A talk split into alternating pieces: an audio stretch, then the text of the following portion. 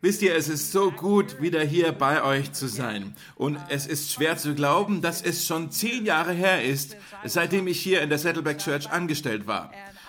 Hier heraufzukommen erinnerte mich an ein Erlebnis, was ich hier hatte, als ich hier noch äh, Teil des Predigteams hier war. Und aus irgendeinem Grund hat damals jemand entschlossen, dass Pastor Rick ein neues Podium brauchte. Und sie haben ihm dann ein wunderschönes Echtholzpodium gebaut, maßgeschreinert für ihn. Und er ist ja so un Meter, ungefähr 1,90 Meter groß und ich bin nicht mal 1,70 Meter. Und das erste Mal, als ich das Podium nutzte, sah es ungefähr so aus. Es gab diesen Begriff sprechender Kopf eine ganz neue Bedeutung. Es sah wie so ein haariger Spielball aus auf einem Podium aus, ja. Aber es ist wirklich gut, wieder bei euch zu sein und ich freue mich ähm, über die Reihe Closer und äh, dass ich sie heute mit euch abschließen darf. Ich weiß, dass ihr über die letzten Wochen euch angeschaut habt, wie Gott Beziehungen sich gedacht hat und wie wir einander näher kommen können in unseren Beziehungen. Und in dieser letzten Woche möchte ich den Schalter gerne etwas umlegen und anstatt dass wir uns unsere menschlichen Beziehungen anschauen, möchte ich den Fokus auf die wichtigste Beziehung lenken, die wir haben. Unsere Beziehung zu Gott. Und wie sieht es aus, ihm näher zu kommen? Ich fange mit einer kleinen Übung mit euch an und denke mal die Antwort zu der folgenden Frage in deinem Kopf. Was ist das wichtigste Wort in der Bibel? Jetzt kannst du nicht Gott oder Jesus sagen, weil das sind wichtige Wörter. Aber was ist das, noch das wichtigste Wort in der Bibel? Ich glaube, wenn ich mit dem Mikrofon durch die Reihen gehen würde, hätten wir eine große Vielfalt an Antworten. Ich bin mir sicher, dass manche von euch die Worte Erlösung oder Auferstehung oder Liebe oder Anbetung oder Vergebung, Himmel, das Kreuz, das wären lauter Worte, die euch einfallen. Und ich vermute, dass nur wenige von uns sich das Wort entschieden hätten, welches ich das wichtigste Wort in der Bibel vorschlagen möchte. Und dieses Wochenende möchte ich ein bisschen euer Reiseführer sein und euch durch einige Geschichten und Orte führen, wo dieses Wort in der Bibel auftaucht, in der Gesamtheit der Heiligen Schrift. Es ist ein Wort, welches wir bestimmt fast jedes Wochenende singen und es wird ganz oft auch gebetet. Und ich vermute auch, wenn ich nochmal mit dem Mikrofon herumgehen würde, hätten viele von uns ein Problem, dieses Wort auch zu definieren. Und ich rede von einem Wort, welches Gottes Wesen beschreibt. Ein Wort, welches all seine Attribute und seinen Charakter in einem Wort zusammenfasst.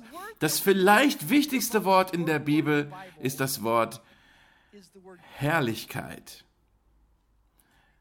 Im Jahr 1643 versammelte das englische Parlament einige der wichtigsten und größten äh, Pfarrer und Pastoren und Theologen und Gelehrten der damaligen Zeit, um sich mit manchen Fragen der kirchlichen Praktiken und Doktrinen und, und Führungen äh, auseinanderzusetzen. Und diese hoch angesehenen Gelehrten trafen sich über einen Zeitraum von fünf Jahren in der Westminster Abbey. Und eines der Schriften, was dabei herauskam, ist das Westminster Bekenntnis. Und dieses Westminster Bekenntnis behandelte, dabei handelt es sich um einige der größten Fragen des Lebens und der Theologie. Und die erste Frage, mit der sie sich auseinandersetzten, war die Frage, was ist das höchste Ziel des Menschen? Warum existiert der Mensch? Wofür sind wir überhaupt hier? Es ist eine tiefe philosophische Frage und man sollte meinen, dass diese Theologen hunderte von Seiten schreiben würden, um sie zu beantworten. Aber als sie das Westminster Bekenntnis veröffentlichten, war die Antwort ganze 17 Worte lang und sieben der 17 Worte wiederholen einfach nur die Frage. Denn sie lautet einfach nur, das höchste Ziel des Menschen ist, Gott zu verherrlichen und sich für immer an ihm zu erfreuen. Die schlausten, theologischen und doktrinisch scharfsinnigsten Verstände der Generationen kamen zusammen und sagten, der ultimative Grund, warum der Mensch existiert, ist für Gottes Herrlichkeit. Und wenn das stimmt und wahr ist, dann scheint es für mich als Christus-Nachfolger wichtig zu sein, dass ich verstehe, wie ich Gott verherrlichen kann und ich muss verstehen, was überhaupt Herrlichkeit ist. Was ist Herrlichkeit? Ich möchte ein bisschen zurückgehen und die Bibel ein bisschen verfolgen und dann schauen wir, wie es, wir es in unserem Leben heute anwenden können. Eines der ersten Vorfälle im zweiten Buch Mose, Kapitel 24, in der Bibel sagt er, die Herrlichkeit Gottes lagerte sich auf dem Berg Sinai. Und im Vers 17 in diesem Kapitel, dann heißt es weiter, das Volk Israel sah die Herrlichkeit Gottes und es sah aus wie ein verzehrendes Feuer auf der Bergspitze. Und wenn du nun von der Herrlichkeit Gottes im Alten Testament liest, wirkt es immer etwas mysteriös. Manchmal ist es schwer zu definieren und zu beschreiben, aber was immer wahr ist, was immer zutrifft, ist, immer wenn die Herrlichkeit Gottes auftaucht, dann ist es beeindruckend, übernatürlich und auch ehrfurchtgebietend. Einige Kapitel später, in 2. Mose 32, ist Mose wieder oben auf dem Berg Sinai und er trifft sich mit Gott. Und Gott gibt ihm die zehn Gebote auf zwei Steintafeln. Und die Bibel sagt, dass Gott diese Steintafeln mit seinem eigenen Finger geschrieben hat. Gott schreibt also die Gebote auf diese Steintafeln. Und unten am Fuß des Berges, da sind die Leute frustriert, weil Mose jetzt schon so lange da oben ist und sie beginnen zu sagen, hm, wir wissen nicht, was mit ihm passiert ist, Aaron. Mach uns einen Gott, dem wir folgen können, damit wir weiter in das verheißene Land ziehen können. Und Gott ist nun oben auf dem Berg und trifft sich mit Mose, er gibt ihm die zehn Gebote und weiß auch, was unten am Fuß des Berges abläuft. Die Götzenanbetung und die Rebellion, die geschieht. Und Gott sagt also zu Mose, ich werde sie alle vernichten und fange von neuem an und ich mache eine ganz neue Nation nur mit dir. Und Moses betet und tut Fürbitte für das Volk und Gott ist gnädig und entscheidet sich, das Volk nicht zu vernichten. Und Gott sagt, okay, ich schicke euch in das verheißene Land, aber ich werde nicht mit euch gehen, weil ich ein weil ihr ein rebellierendes Volk seid und ich weiß, wie ihr seid und ich werde euch nur richten wollen, also sende ich einen Engel mit euch. Und Moses sagt, wenn du nicht mit uns gehst, wenn deine Gegenwart nicht mit uns geht, dann will ich auch nicht gehen. Denn wie soll irgendjemand erkennen, dass wir dein Volk sind, wenn deine Gegenwart nicht bei uns ist? Und er antwortet, okay Mose, weil ich dich bei deinem Namen kenne, weil wir eine innige Beziehung haben, werde ich genau das tun, was du erbeten hast. Und als nächstes in einer neuen Richtung im Gespräch sagt Mose zu Gott im 2. Mose 33, Vers 18, Gott, so lass mich deine Herrlichkeit sehen. Von allen Dingen, die Mose in diesem Moment hätte erbitten können, warum bat er Gott, seine Herrlichkeit sehen zu dürfen? Herrlichkeit ist schwer zu beschreiben, oder? Es ist einfach, einen Tisch zu beschreiben, einen Stuhl oder ein Podium. Aber die Herrlichkeit ist ein bisschen wie Schönheit beschreiben zu wollen. Und das hebräische Wort für Herrlichkeit deutet schon etwas auf die Bedeutung. Es heißt dort Kavod und bedeutet schwer oder gewichtig. Die Idee ist die Gewichtigkeit oder der Überfluss von Gottes unglaublichen Attributen, dass die seine Herrlichkeit ausmachen. Der Hebräer spricht von jemand, der reich ist, als einer, der schwer mit Reichtum ist. Ungefähr, wenn wir so sagen, dass jemand schwer reich ist. Und die Definition von der Herrlichkeit ist also, dass Gott schwer reich ist mit Kraft und Majestät und Pracht und Schönheit und Ehre. Mein bester Versuch, die Herrlichkeit zu definieren, ist also folgender. Die Herrlichkeit ist die Manifestation, Manifestation des Wesens Gottes, die Gesamtsumme aller seiner Herrlichkeit und Majestät, seiner Liebe, Kraft und Schönheit zur Schau gestellt. Und wenn du es dann zum Verb machst, etwas zu verherrlichen, dann ist es etwas bekannt zu machen oder es zu verehren. Gehen wir also zurück zu 2. Mose 33, wo Mose Gott bat, seine Herrlichkeit gezeigt zu bekommen. Und höre mal, was Gott dazu sagt. Ich fasse es mal zusammen. Gott sagte, Mose, du hast keine Ahnung, was du dir da gerade wünschst. Keiner kann mein Gesicht sehen. Keiner kann die Fülle meiner Herrlichkeit sehen und danach auch noch weiterleben. Wir machen folgendes, Mose. Ich verstecke dich dort in der Felsspalte und ich lege meine Hand darüber. Und dann gehe ich vorbei. Und danach nehme ich meine Hand wieder weg und lasse dich die Rückseite meiner Herrlichkeit sehen. Mir ist egal, was ihr sagt, aber das ist eine ganz seltsame Textstelle, oder? Und Menschen, die viel schlauer sind als ich, hätten jetzt den Drang, alles, was in dieser Passage steht, abgeht, äh, zu erklären. Aber die Herrlichkeit Gottes kommt, Gott trifft sich mit Mose und als Mose wie, nun wieder vom Berg Sinai steigt, nachdem er einen Schimmer, die Schleppe der Herrlichkeit Gottes gesehen hat, Da beschreibt die Bibel nun, dass das Gesicht des Mose buchstäblich, physisch mit der Herrlichkeit Gottes leuchtete. So sehr sogar, dass als die Menschen ihn dann vom Berg steigen sehen und ihn sahen, völlig ausflippten und nicht in seiner Nähe sein wollten. Also legte Moses sich einen Schleier über sein Gesicht, damit die Leute keine Panik mehr schieben. Das ist die Herrlichkeit Gottes. Im 2. Mose 40 sagt die Bibel, dass die Herrlichkeit Gottes die Stiftshütte erfüllte und die Herrlichkeit Gottes war so dicht und schwer in der Stiftshütte, dass Mose nicht einmal durch die Tür hindurchgehen konnte.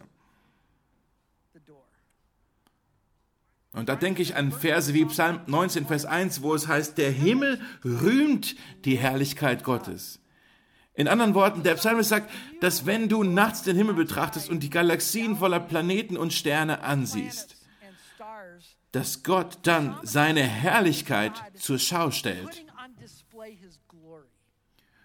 Wenn du die Wärme der Sonnenstrahlen spürst, dann ist das die Wärme der Herrlichkeit Gottes, denn da hängt dieser feurige Ball 15 Millionen Kilometer entfernt im Universum, nah genug, um uns warm zu halten und Leben hier auf diesem Planeten zu erhalten, aber nicht so nah, dass es uns verbrennt. Und der Psalmist sagt, das ist die Herrlichkeit Gottes hier zur Schau gestellt. Siehst du, dieses Wort und dieses Thema zieht sich durch das ganze Alte Testament und jetzt sagst du, aber was ist mit dem Neuen Testament? Dort gibt es solche Geschichten doch nicht. Und du hast recht, die Herrlichkeit Gottes im Neuen Testament anders, besonders in den Evangelien. Schaut euch mit mir diesen Vers an, Johannes 1, Vers 14. Da heißt es, und das Wort ist Fleisch geworden. Es spricht hier von Jesus und hat und uns gewohnt. Weiter heißt es, und wir haben seine Herrlichkeit gesehen, die Herrlichkeit des einzigen Sohnes vom Vater, voll Gnade und Wahrheit.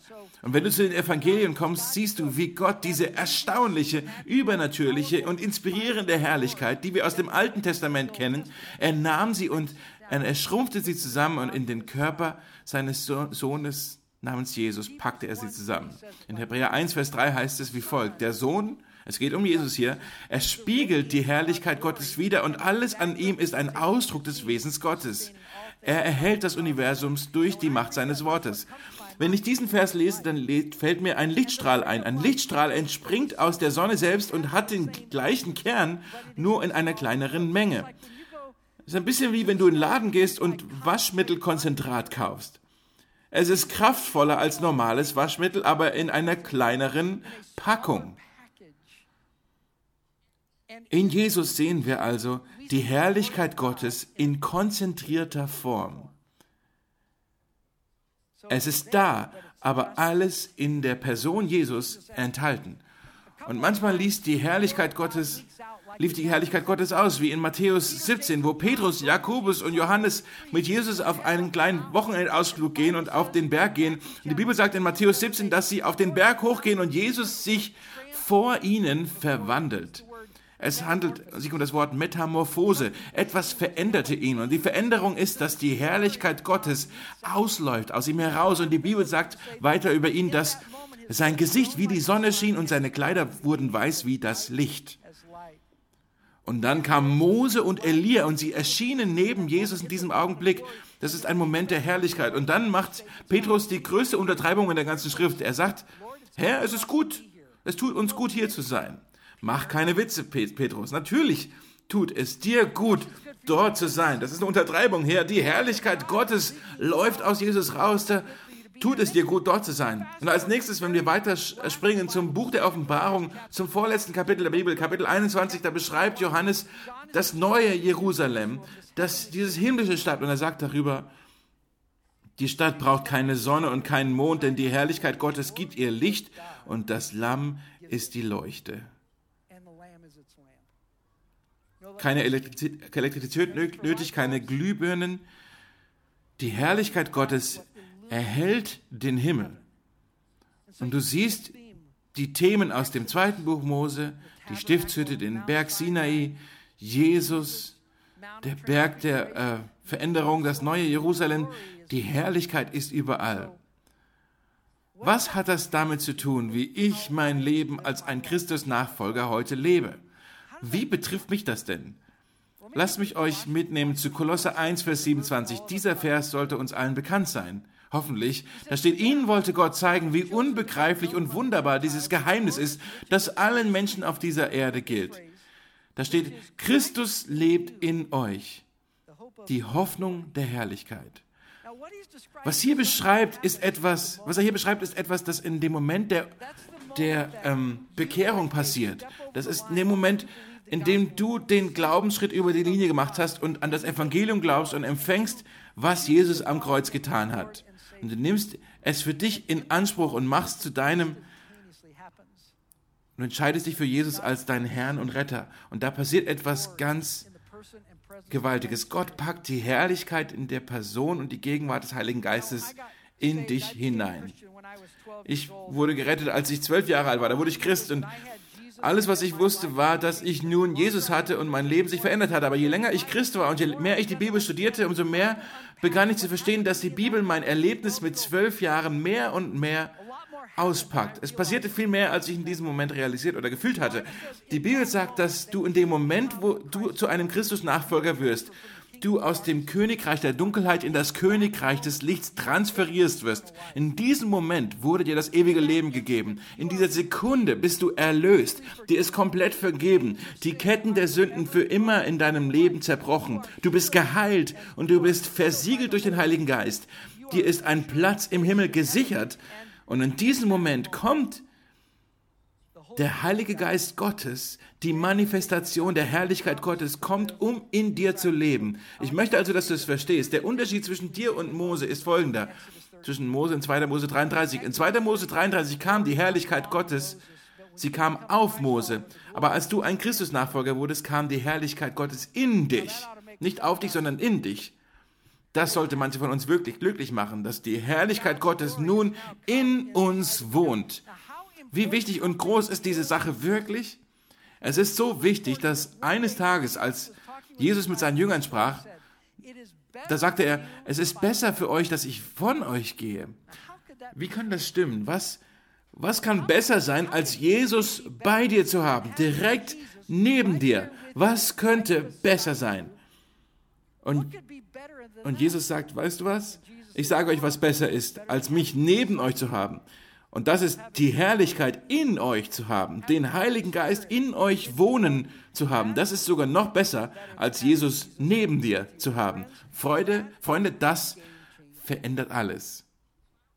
Egal wo du bist oder mit was du in deinem Leben gerade konfrontiert bist, egal wie du in diesem Raum gelaufen bist, hoffe ich, dass du heute davon ermutigt wirst, denn wenn du ein Christus-Nachfolger bist, dann hast du diese un, dieses unglaubliche Geschenk der Gegenwart Gottes, die dein ständiger Begleiter ist. Und wenn Paulus in Kolosser 1, Vers 27 sagt, dass in diesem Erlebnis du die Hoffnung der Herrlichkeit geschenkt bekommst, der Gedanke ist, das, was du von diesem Leben erlebst, ist nur ein Vorgeschmack. Es ist der Probierteller. Es ist die Vorauszahlung dessen, was wir eines Tages in Fülle erleben werden, wenn wir in den Himmel kommen. In diesem Leben werden wir also immer noch mit Schmerz zu kämpfen haben, mit Sünde, mit Krankheit, mit Abhängigkeit, mit Enttäuschung, mit Trauer und mit Entmutigung. Aber es wird ein Tag auf der anderen Seite des Lebens kommen, wenn all das weggenommen wird. Wenn wir nicht mehr nur noch die Hoffnung der Herrlichkeit haben, wir werden die Fülle der Herrlichkeit haben. Lasst mich noch eine andere Passage mit euch teilen, einen anderen Textabschnitt, und dann will ich euch drei Punkte für euer Leben mitgeben, drei Tipps für die kommende Woche. In 2. Korinther 3 spricht Paulus über die Herrlichkeit im Alten Testament und im Neuen Testament. Und er sagt, als Gott die zehn Gebote gab, welche er mit seinem göttlichen Finger in Stein meißelte und das Gesetz dem Volk Israel gab, da umgab sie die Herrlichkeit Gottes. Die Herrlichkeit war so stark, dass Mose mit leuchtendem Gesicht vom Berg herabstieg. Und dann in 2. Korinther 3, Vers 8 heißt es weiter, wie sollte da der Dienst des Geistes nicht viel herrlicher sein? Also es geht um den Heiligen Geist.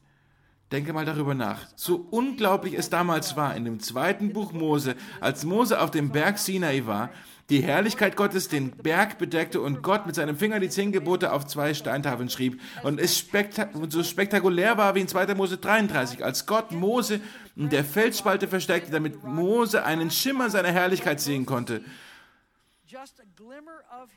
Und da sagt Paulus,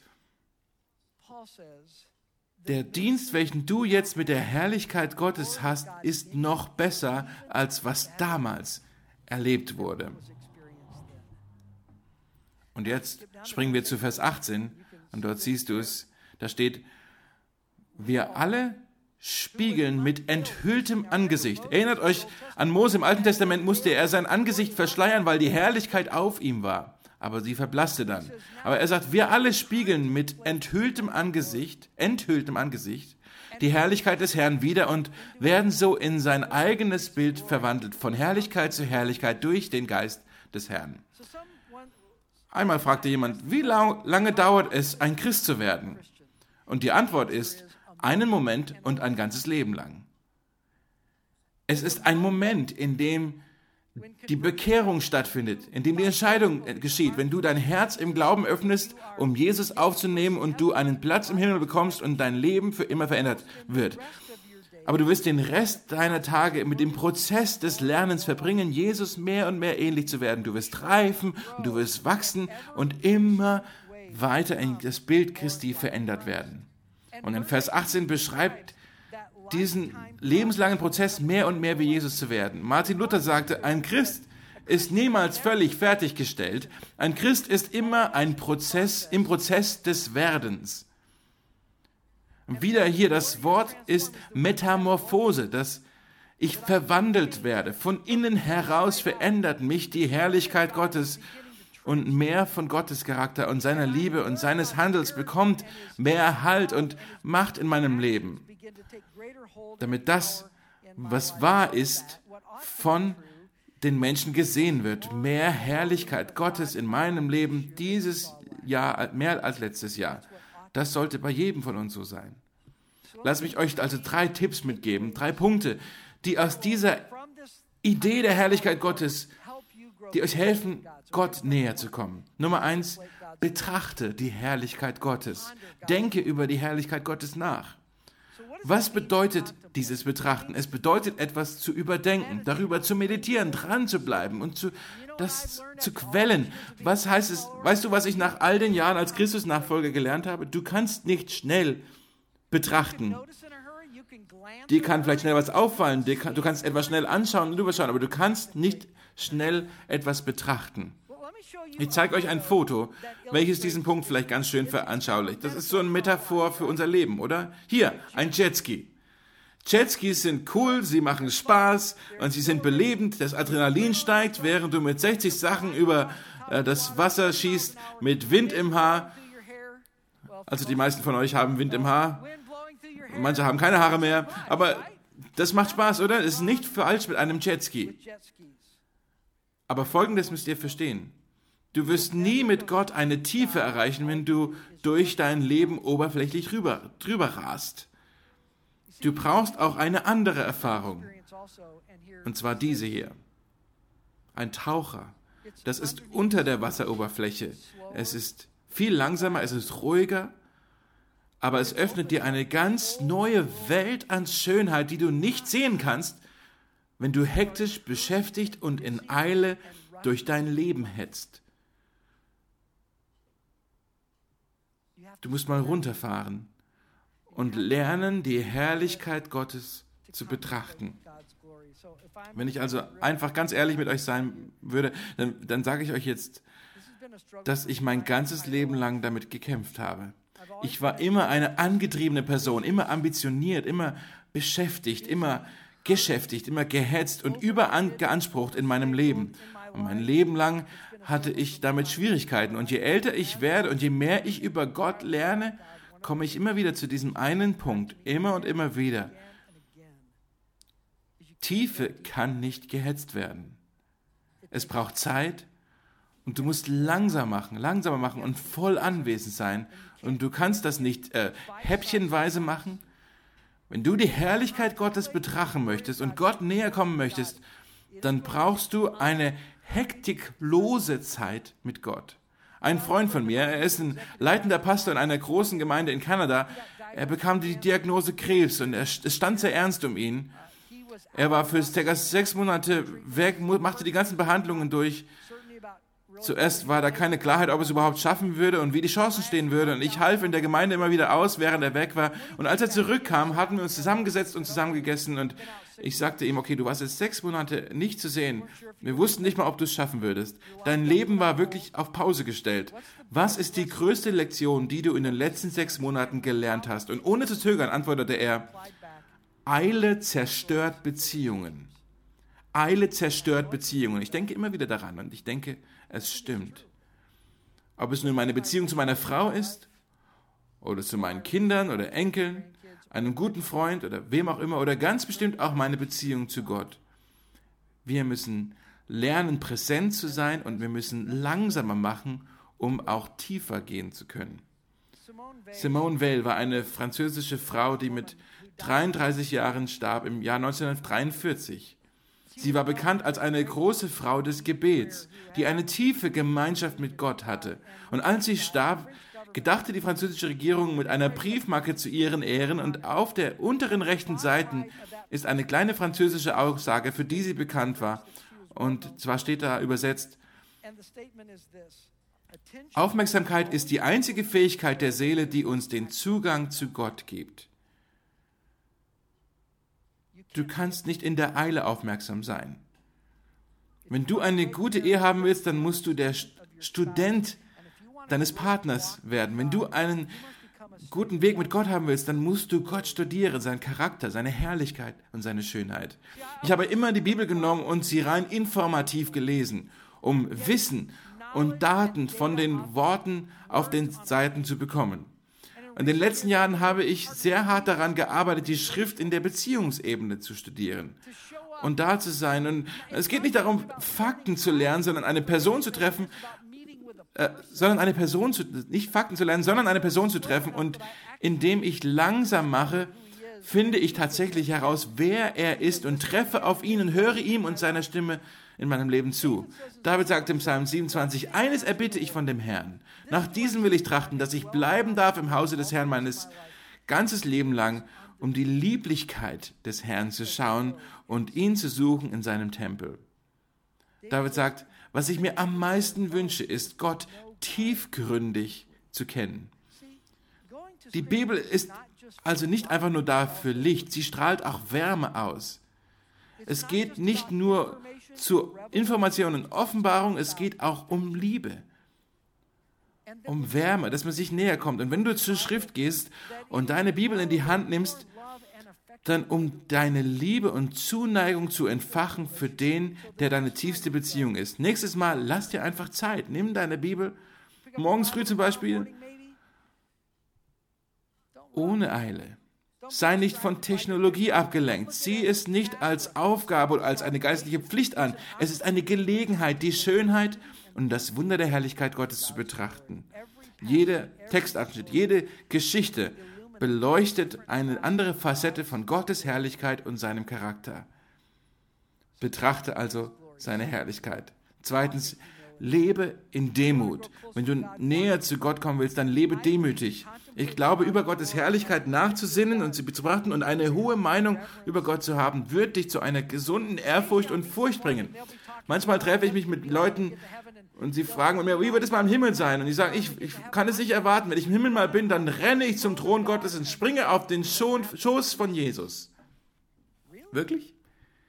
Ich glaube nämlich nicht, dass das so sein wird, denn wenn du die Menschen in der Bibel anschaust, die Gottes Gegenwart erleben und ihn in seiner Herrlichkeit singen, dann springen sie nicht auf seinen Schoß. Sie fallen auf ihr Gesicht und sie beten an. In 2. Mose 34, als Mose auf dem Berg war, sagt die Bibel, als er mit der Herrlichkeit Gottes bedeckt wurde, fiel er auf sein Angesicht in Anbetung. In Jesaja 6, wo der Vorhang des Himmels ein klein bisschen zurückgezogen wird, damit Jesaja einen kurzen Blick auf Gott in seine Herrlichkeit werfen kann. Weißt du, wie er reagiert? Er sagt folgendes. Da sagte ich, weh mir, ich bin verloren. denn ich bin ein Mann mit unreinen Lippen und ich lebe mitten in einem Volk mit unreinen Lippen und meine Augen haben den König, den Herrn der Engelsheere gesehen. In Johannes 1, wo er seine Offenbarung über eine Vision von Jesus bekommt, sagt er, als ich ihn sah, fiel ich zu seinen Füßen, als wäre ich tot. Als Mose, Jesaja und Johannes auf die Herrlichkeit Gottes treffen, ist ihnen ihre Sündhaftigkeit schmerzhaft bewusst. Seht ihr, die Größe und Pracht der Herrlichkeit Gottes erinnert mich daran, wie groß er ist. Und dass er nicht eine Art kosmischer Automat ist, die, existiert, um Segen in mein Leben zu pumpen. Willst du eine enge Beziehung zu Gott haben? Dann lebe in Demut. Petrus sagte, aber begegnet einander in Demut, denn Gott tritt den Stolzen entgegen, den Demütigen aber schenkt er seine Gnade. Darum dreht es sich also. Das ist der Punkt. Gott existiert nicht für uns. Wir existieren für ihn, um ihm die Ehre zu geben. Und eines der Dinge für mich in meinem Leben über die Herrlichkeit Gottes und seiner Größe, das ist, dass er das Leben und das Universum in sich relativiert. Er erinnert mich an seine Größe und dass er über mein Verstehen ist und ich am Ende nicht das Wichtigste bin. Ich bin nicht das Zentrum des Universums. Wisst ihr, Applaus und Zustimmung und Erfolg kann zu einer leisen Verführung und Verlockung für uns werden, um das Augenmerk von Gottes Herrlichkeit weg auf uns zu lenken und zu denken, dass es sich alles um uns dreht und wegen uns und, und dass Gott nur für uns existiert. Ich denke, dass Christen an zwei Sachen festhalten. In der einen Hand halten wir unsere Gebrochenheit. Ich habe immer noch richtig zerbrochene Dinge in meinem Leben. Ich folge Christus jetzt schon seit 40 Jahren und es wäre mir peinlich, wenn ihr sehen könntet, was manchmal immer noch in meinem Herzen los ist. Wie ich verurteile und richte, wie schnell ich bei der Lust bin oder eine Unterhaltung manipulieren kann. Da gibt es richtig hässliches Zeugs in mir. Und ich denke, gesunde Christen sagen, weißt du was? Ich bin nicht perfekt, ich bin immer noch nicht angekommen, bei mir ist immer noch Zerbrochenheit, aber wir halten auch immer noch unser Gesegnetsein, dass wir bedingungslos geliebt sind und Gott mich genug liebt, dass ich trotz meiner Zerbrochenheit in seine Herrlichkeit, er seine Herrlichkeit in mich legt. Das, da will ich nie aufhören, drüber zu staunen. Und wenn du tatsächlich nicht deine Zerbrochenheit hältst, dann kannst du auch deinen Segen nicht echt genießen. Demütig zu laufen, zu leben, ist also, glaube ich, zu verstehen, dass du und ich, wir sind wie Hochzeitsplaner. Was bedeutet das denn jetzt? Der Beruf, der Job eines Hochzeitsplaners ist, es eine wunderschöne Hochzeit zu ermöglichen. Kein echter Hochzeitsplaner würde je auf die Idee kommen, sich selbst zum Zentrum der Aufmerksamkeit zu machen. Stattdessen ist es die Aufgabe, den Fokus auf die Braut und den Bräutigam zu lenken. Und in der Bibel ist Jesus der Bräutigam und die Gemeinde ist seine Braut. Und meine Aufgabe und deine Aufgabe ist es, die Braut und den Bräutigam bekannt zu machen und ihnen die Ehre zu geben. Gott ist sehr beschützerisch, was seine Herrlichkeit angeht. In Jesaja 48 heißt es, um meinetwillen werde ich es tun. Allein um meinetwillen, damit mein Name nicht entweiht wird. Ich überlasse meine Ehre keinem anderen. Willst du Gott näher kommen? Dann lebe demütig. Kümmere dich um den Stolz, mit dem du vielleicht kämpfst. Erkenne seine Größe und wo du im Vergleich dazu stehst und halte deine Zerbrochenheit und deinen Segen in beiden Händen.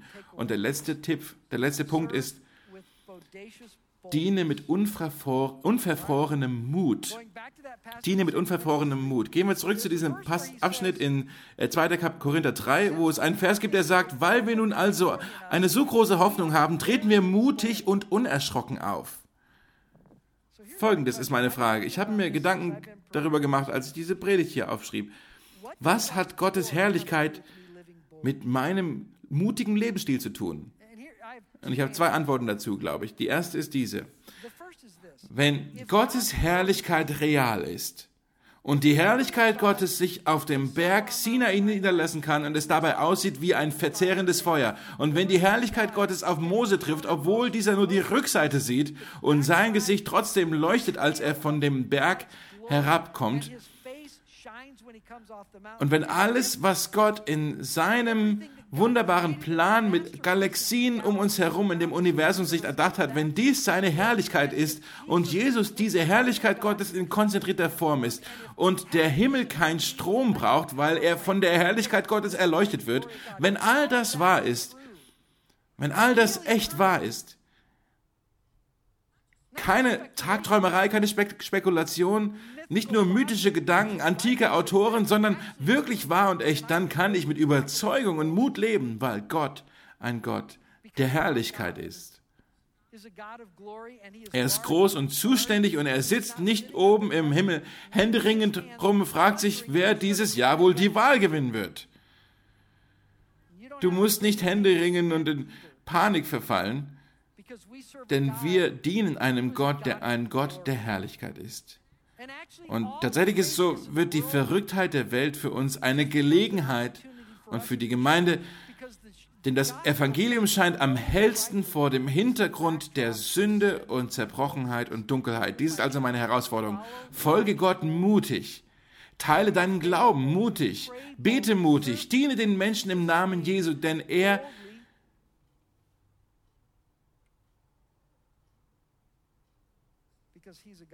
Denn er ist ein Gott der Herrlichkeit. Der zweite Gedanke ist folgender. Wenn Gott seine Herrlichkeit in mich gelegt hat, dann habe ich alles, was ich brauche, um im Sieg zu gehen. Wenn er ein Stück von sich und mir einen Personen die Gegenwart des Heiligen Geistes gegeben hat, dann kann nichts gegen mich kommen, was Gottes Kraft nicht abtun kann. Ich weiß, manche von euch stehen vor vielleicht wirklich sehr schwierigen Schwierigkeiten und du gehst durch wirklich tiefe Wasser heute. Mein Trost für euch heute ist, lehnt euch an Gott an und an seine Herrlichkeit in dir. Und erinnere dich, es ist die Hoffnung der Herrlichkeit. Es ist noch nicht die Fülle, aber eines Tages werden wir die Fülle haben. Die letzte Herausforderung mit diesem letzten Vers. Paulus fasst alles ungefähr zusammen und er sagt, ob ihr nun esst oder trinkt oder sonst etwas tut, tut alles zur Ehre Gottes. Und weißt du, was mir daran gefällt an diesem Vers? Er spricht nicht von einem Anbetungsabend oder einem tollen geistlichen e- Event oder einem Peace-Reise nach Afrika. Er sagt, in deinem Alltag, dem gewöhnlichen, normalen, banalen Alltag. Wenn du Auto fährst oder arbeitest, wenn du dich mit Freunden triffst oder deine Kinder erziehst oder lasst uns alle durch unsere Aufgabe motiviert sein und dein wirklicher Job ist, Gott zu verherrlichen und ihn bekannt zu machen in unserer Stadt. Lasst uns gemeinsam beten. Herr, danke für das Privileg, dass wir dich kennen dürfen. Herr, manchmal ist diese ganze Sache mit der Herrlichkeit Gottes eine eher mystische und schwer verständliche Sache. Aber Herr, alles, was du bist, all Deine Gottheit ist in diesem Wort Herrlichkeit ausgedrückt. Herr, ich bete, dass wir dich besser kennenlernen und dich studieren, dass wir langsamer machen und deine Herrlichkeit betrachten und wir un, also ohne Stress mit dir Zeit verbringen. Herr, hilf uns demütig zu gehen